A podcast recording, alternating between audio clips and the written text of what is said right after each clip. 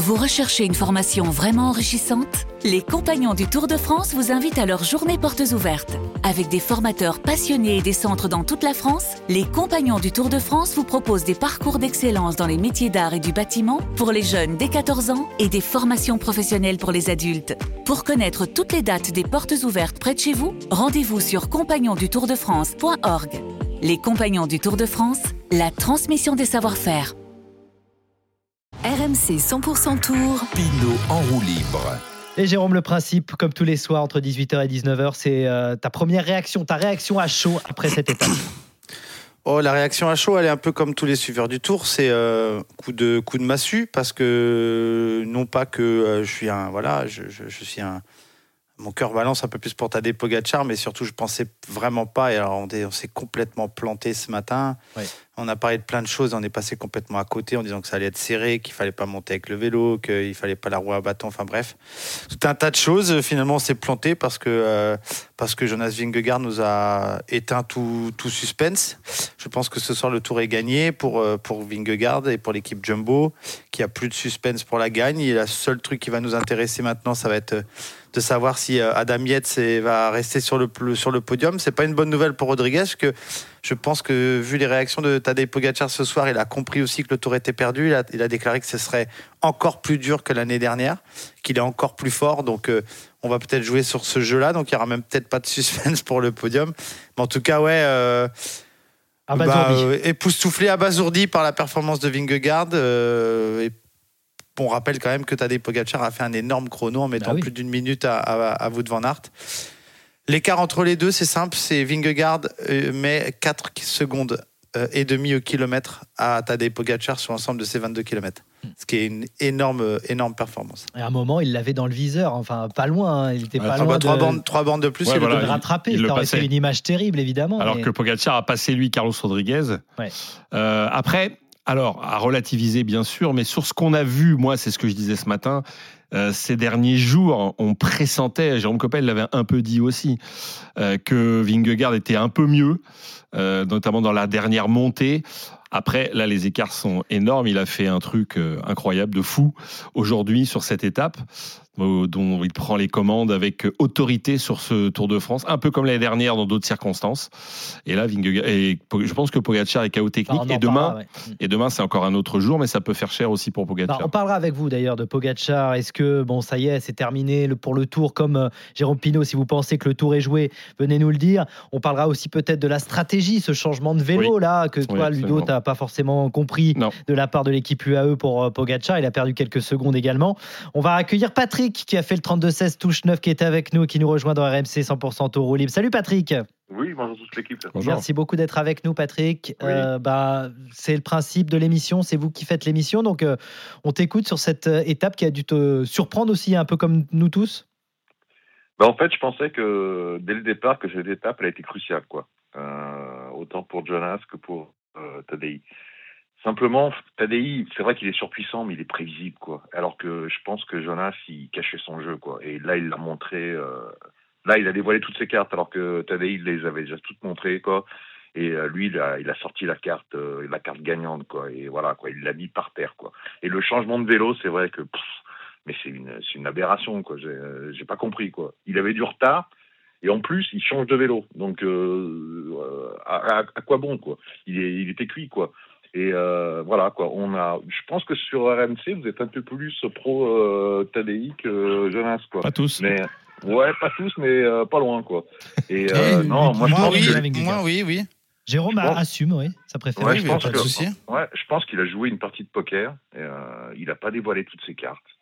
Il est resté tranquille. Il a su répondre tranquillement, sans, sans se précipiter, sans, euh, sans se mettre dans le rouge, tranquillement. Alors que Tadej Pogacar, lui, il a, il a essayé de, d'enfoncer le clou, d'enfoncer le clou, d'enfoncer le clou. Et bon, bah non, il n'est pas arrivé, quoi. Part- et à part ça, bah voilà, il s'est pris. Moi, je pensais pas qu'il allait se prendre une si grande tôle. hein. Honnêtement, je pensais qu'il allait se prendre une, allez, une quinzaine, vingtaine de secondes maximum, quoi. Mais euh, là, il a, il, a, il, a, il a assommé le tour. Quoi. Même l'étape de demain, c'est de la rigolade, quoi. Même si euh, il y a le col de la Lose et tout ce que vous voulez, c'est une, c'est, c'est bon, c'est euh, les Champs Élysées tout droit, quoi, pour, euh, pour Jonas. Quoi. Patrick, on aura l'occasion de reparler, hein, bien sûr, euh, de cette étape demain. Mais euh, sur ce que dit Patrick, Jérôme, euh, sur la stratégie, tiens, on aimerait bien t'entendre aussi de Pogachar. Alors certes, on parle beaucoup de Vingegaard qui a écrasé le tour, mais cette stratégie de, de changer de vélo, c'est vrai qu'elle peut paraître, pour nous en tout cas, un peu surprenante. Non, non, non, elle n'est pas surprenante. On a pris ce choix de, de changer de vélo. Euh, Elle est pour pas gagnante, tout qui, est, cas. qui est plus. Bah, elle n'est pas gagnante. De toute façon, Vingegaard, euh, il est monté avec son vélo de chrono en enlevant 10 secondes pour le changement de vélo, déjà 15 secondes plus vite. hein. Ouais, ouais, Donc, changement de vélo ou pas, ça aurait rien changé. Il est, il est allé plus vite partout. Donc, il n'y a pas à regretter le changement de vélo. C'est un choix. Il change de vélo. Il, il est à 45 secondes de mieux que Van Aert et il arrive avec une minute. Donc, il n'a pas perdu tant de temps que ça. Sur les trois derniers kilomètres, il est le deuxième temps avec son vélo traditionnel. Mm. Donc, il n'a pas perdu là. Il a perdu tout au long du parcours, mais il n'a pas perdu pour Gatchar. En fait, C'est il n'a pas perdu. qui a oui, gagné. C'est ça, c'est ça. Ouais, mais Jérôme, ce qui est étonnant, c'est que quand tu as une... moi je veux bien que UAE a une tactique et voilà et tu t'y tiens, mais quand tu vois que l'autre devant il va plus vite, est-ce que est-ce qu'il fallait changer de vélo? Pourquoi ne pas changer de tactique, rester Bah, sur il le aurait vélo? peut-être pris plus cher en fait. C'est ça Ah le ouais, truc. Il était, il était pas à l'aise. C'est pas au hasard. On se dit pas tiens alors on fait quoi aujourd'hui? Bah du coup on change de vélo ou pas? Oh bah oui on va changer de vélo. Non, ils ont fait des tests. Ils ont ils, ont testé. Ils ont su par les chiffres que Tadej développait moins de watts sur son vélo de chrono que sur son vélo de traditionnel dans cette côte là. Donc ils ont fait le choix de garder euh, de, de changer de vélo. Euh, Ah ouais, ça je comprends bien. Moi ce que je comprends pas, c'est euh, par rapport à de ce qui se passait, de s'adapter en fait à la course. Non, Tu mais parles tu de mets, 15 tu mets la secondes. panique dans la tête du coureur. euh, tu Ah sais, ouais, je trouve que on, on change pas comme ça et c'est pas c'est pas au dernier moment comme ça qu'on change. Il y avait une stratégie, il fallait s'y tenir. Et de toute façon, ça n'aurait pas changé grand chose. Non, mais parce que le temps euh, qui- qu'il perd est énorme, mais si ça n'avait pas été. euh, imaginez, imaginons ce soir qu'il y a eu 30 secondes en- au final, euh, voilà, t'enlèves les 15, c'est- c'était très important. Donc là, c'est minimisé parce que, au final, il y a beaucoup, il y a une 38. Euh, si ça avait été un écart plus proche, on en aurait beaucoup plus parlé. Moi, je, Peut-être, oui. j'ai du mal à comprendre ce jusqu'au boutisme. À partir du moment où tu, Ouais, je, je vois pourquoi en vélo on s'adapterait pas à la course. Je, je sais pas, je, t'as une tactique ok, mais tu vois à un moment donné que le gars devant de toute façon il est plus rapide et que même si tu changes de vélo, c'est pas, tu vas encore perdre du temps. Euh, je pense qu'il avait pas besoin de donner aujourd'hui 15 secondes de plus à Vingegaard.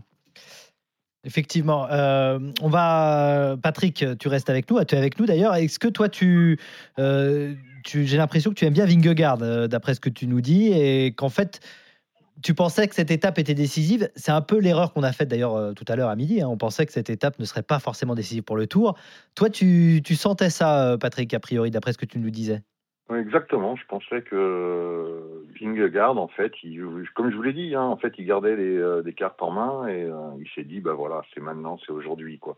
Et euh, d'ailleurs, je sais pas, je, je regarde un petit peu la télé. Je vous ai fait les infidélités hein, à AMC, bon, même si euh, la plus grande partie de la course, je l'ai écouté sur AMC. Mais je voyais la team euh, Jumbo qui disait, c'est maintenant, c'est aujourd'hui que tu euh, que tu vas montrer que tu es le meilleur au monde, quoi. Et le gars, il est parti comme une fusée, quoi.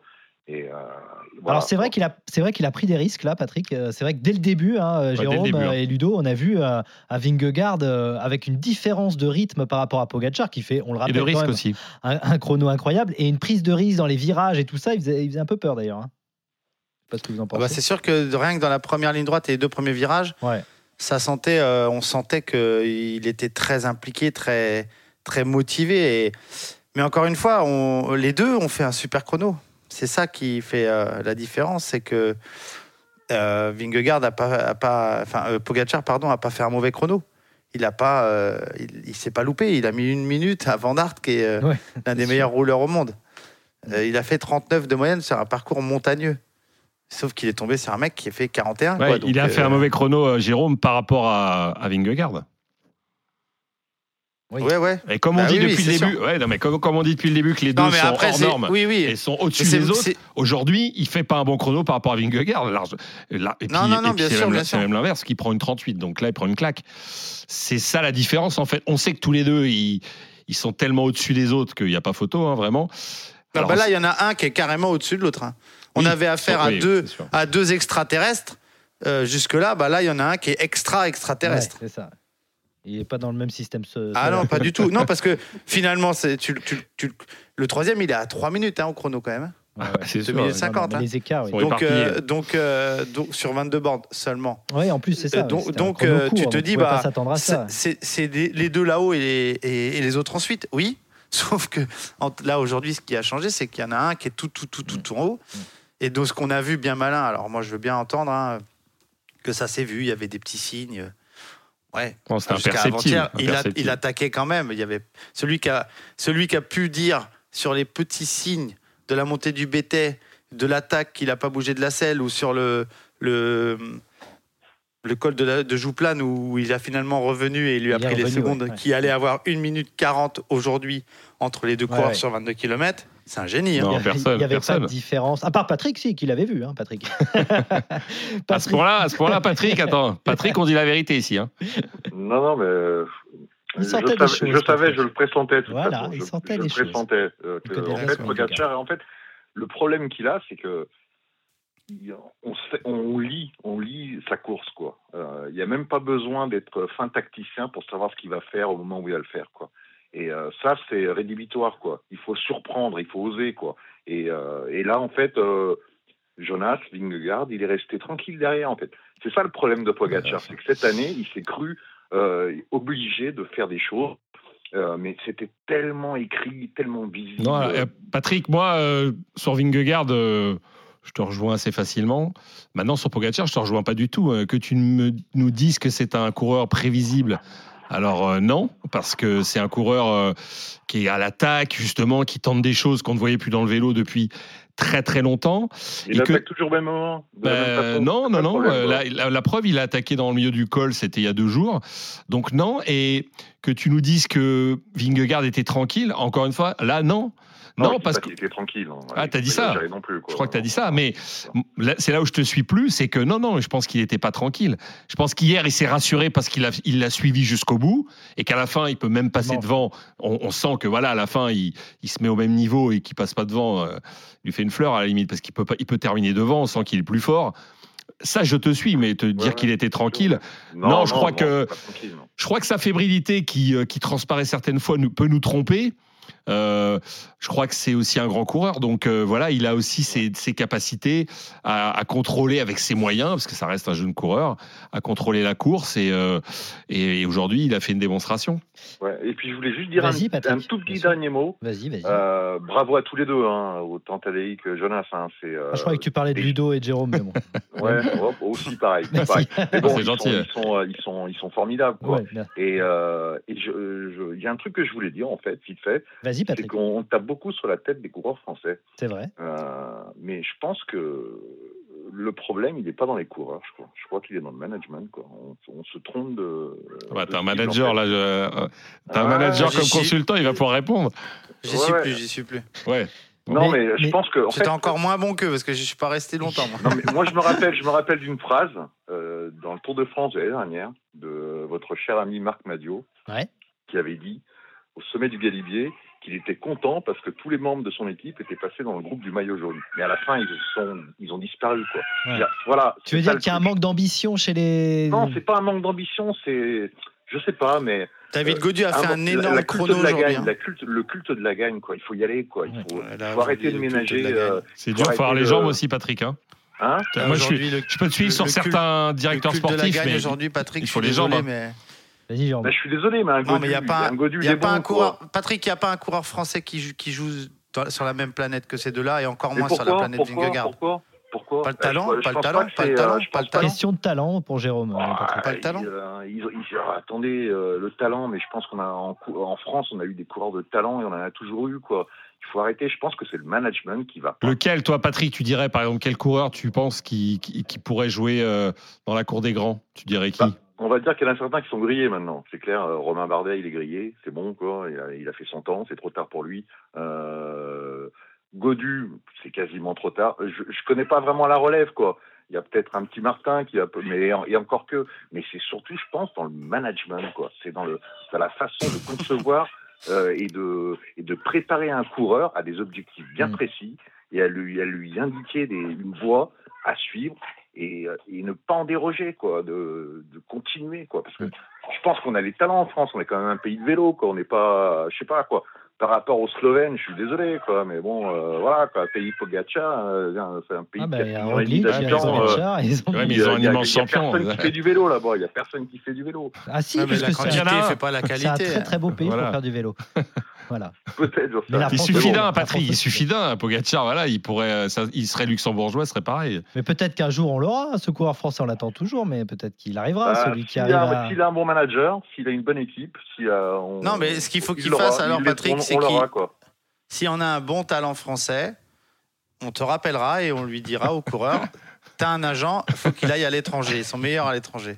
Peut-être pas, peut-être pas à l'étranger, mais simplement euh, changer de méthode de, de logiciel, quoi, en fait, quoi. Est-ce que tu es euh, d'accord avec moi, Patrick, de dire que si je suis dans la voiture, je suis français, je suis dans la voiture de Jumbo Visma, j'ai Jonas Vingegaard Ouais. Aujourd'hui, je- n'importe lequel, il conduit la voiture, il gagne le tour. Et c'est un, c'est un héros? Bah, en fait, parce que euh, on va te dire, voilà, il faut que tu fasses ça, comme ça, de telle façon, et tu arrives là. bah Là, ils lui ont Et dit toi, tu roules le plus vite dire, possible. Et aujourd'hui, euh, Ouais, c'est pas aussi simple, Jérôme. Après, moi, Jérôme, juste une question, je suis euh, Patrick là-dessus. Euh, par exemple, Christophe Laporte, euh, on voit quand même qu'il a progressé depuis qu'il est arrivé chez Jumbo. Donc, euh, ce que dit Patrick, euh, non, tu n'es pas d'accord avec moi? Ah bah oui, oui, Ouais. c'est sûr. bah, il n'a pas progressé, il a, il a explosé. Ouais, voilà, c'est peut-être aujourd'hui le meilleur coureur français, voilà, Christophe Laporte. Et Ouais. il a fallu qu'il aille chez Jumbo pour aujourd'hui être capable de gagner des classiques. Et euh, bon, on le voit pas sur le Tour parce qu'il a un autre rôle, mais voilà, sur les autres courses, c'est un coureur qui peut gagner. Il a gagné sur le Tour l'an passé. Hmm. Il est extrêmement fort, Christophe Laporte. Il, il Ouais, est ouais. devenu pratiquement avec, euh, avec la Jumbo. Oui, alors il y a une. il y a- c'est- ce serait trop long à expliquer aujourd'hui, mais il y a une grosse différence entre Cofidis et, et Jumbo. Ça s'appelle le budget. Quand, euh, quand Laporte est le coureur le plus important et qu'on le paye cher en France, on a besoin qu'il court. Quand un sponsor paye un coureur, il a envie de le voir sur les courses. Jumbo le paye plus cher pour le voir courir trois fois moins dans, la saison. Parce qu'ils font des stages en altitude, parce qu'ils font un tas de choses qui font que Christophe Laporte, il est au frigo pendant un moment. Donc déjà, ça, c'est la première des choses. Et après, c'est tous les moyens qui vont autour. Effectivement. Moi, Euh, Christophe Laporte, quand je l'entends dire Ouais, c'est cool, euh, maintenant je sais, je suis plus fort parce que je vais en altitude, parce que je fais attention à ce que je mange, je suis au millimètre sur tout. T'as aussi envie de lui dire bah, Pourquoi tu faisais pas avant, mec? C'est clair. Parce qu'on lui disait pas de le faire. Voilà. mais, mais Patrick, on est dans un sport, on est dans un sport de conditions individuelles. Tu te conditionnes seul individuellement à l'entraînement. Moi, si j'avais pu être un champion, j'aurais aidé, aimé être un champion. J'aurais pu tout faire au millimètre. J'en étais pas capable. Hmm. Qu'un mec qui est un champion qui se découvre rien, chez les autres. en- rien. Ah, d'accord. Bon, non, bah, bien sûr. Bon. On sait jamais, on sait jamais ce, Ok. ce dont on Patrick, est il a une âme de chef. Patrick, merci en Bah, tout non, cas c'est important, quoi. Oui. Je, je sais pas, quoi. Mental. Je- Bah moi, écoute, écoute, Patrick, je vais te dire un truc. Je rêve d'un truc, c'est que comme Plugueux, il domine le cyclisme mondial et trop facilement avec ce qu'on a vu aujourd'hui, moi, je proposerais qu'on mette Plugueux dans la voiture Cofidis ou dans la voiture Total Energy pendant deux ans. Et on va voir s'il fait mieux. On va voir s'il fait mieux. Bah, avec le même budget, atten- évidemment. Attention, attention. hein. Non, mais les bah, j'ai- lancé. eh, J'ai la réponse, j'ai la réponse. Bon, Patrick, on va te remercier. Allez, merci, beaucoup parce qu'il y a beaucoup de monde Bonne qui euh, veulent réagir. Merci beaucoup. Et tu reviens quand tu veux, 32 16 touche 9. Tu peux venir à midi demain. On reparlera évidemment de ce contre la montre. Tu reviens quand tu veux, bien sûr, euh, sur RMC 100% Tour. Merci Bien beaucoup. Au revoir, Patrick. Merci parlait beaucoup. de, tiens, de dirigeants euh, français. On va écouter juste avant de partir Marc Madio, Marc Madio, di- euh, directeur, manager de, de Groupama, sur la performance de Vingegaard. On le rappelle, maillot jaune, intouchable aujourd'hui lors du contre-la-montre. A même vu euh, assez vite que Pogacar n'avait pas un coup de pédale euh, aérien et fluide, c'était un peu euh, emprunté. Il n'avait pas la vivacité qu'on lui connaît d'habitude, un coup de pédale nerveux, et là c'était beaucoup plus, beaucoup plus lourd. Mais je pense quand même que Vingegaard a fait un des plus beaux chronos de sa vie, je pense. Si ce n'est le plus beau. Il y a une jambe d'écart entre les deux au niveau physique aujourd'hui. Je pensais que ce serait beaucoup plus serré que ça entre les deux. Vingegaard a fait un, un- chrono, sans doute ce qu'il fera de mieux dans sa vie. Et Pogacar n'était pas dans un, dans un grand jour. Ça fait la différence au bout du compte. ah là, moi je m'appelle Vingegaard, je me cale dans la roue et j'attends que ça se passe. hein. Je pense quand même que ce sera une course d'usure demain, mais mentalement, je pense que là, il y a quand même un, un- un beau clou d'enfoncer. Marc Madio, manager de Groupama, qui réagissait à cette, euh, ce contre-la-montre remporté par Vingegaard. Il le dit quand même, Pogacar, il n'était pas dans la forme de sa vie. hein. Il Ouais, fait non, quand mais même un super chrono, hein, mais Oui, oui, mais par rapport aux deux autres, la planète, euh, la planète Ouais. Vingegaard-Pogacar, aujourd'hui, elle existe toujours, puisqu'il y, a, euh, il y a quand même encore une, une minute d'écart. S'ils avaient été tout dans le même temps, tous les deux, avec une minute d'avan- d'avance sur Van Aert, à la limite, tu dis c'est logique. Ouais. Donc peut-être que Pogacar était pas bien aujourd'hui, il faudrait voir ses données, etc. Mais il me semble que. C'est pas ce qu'il dit, lui, hein, L'un pas. hein. l'un était peut-être pas super, mais l'autre était Ouais. tellement au-dessus, tellement au-dessus. Alors on écoutera d'autres réactions comme ça. hein. Là, Marc Madio, euh, ça vient de tomber. Ce sont nos reporters sur place qu'on remercie d'ailleurs euh, qui nous l'ont envoyé. On écoutera d'autres euh, réactions sur cette réussite donc de Vingegaard, maillot jaune. On revient dans un instant. RMC euh, 100% tour roue libre avec Jérôme Pinot, avec Ludovic Duchesne et avec vous au 32 16 touche 9. C'est la libre antenne. On vous attend bien sûr très nombreux. À tout de suite.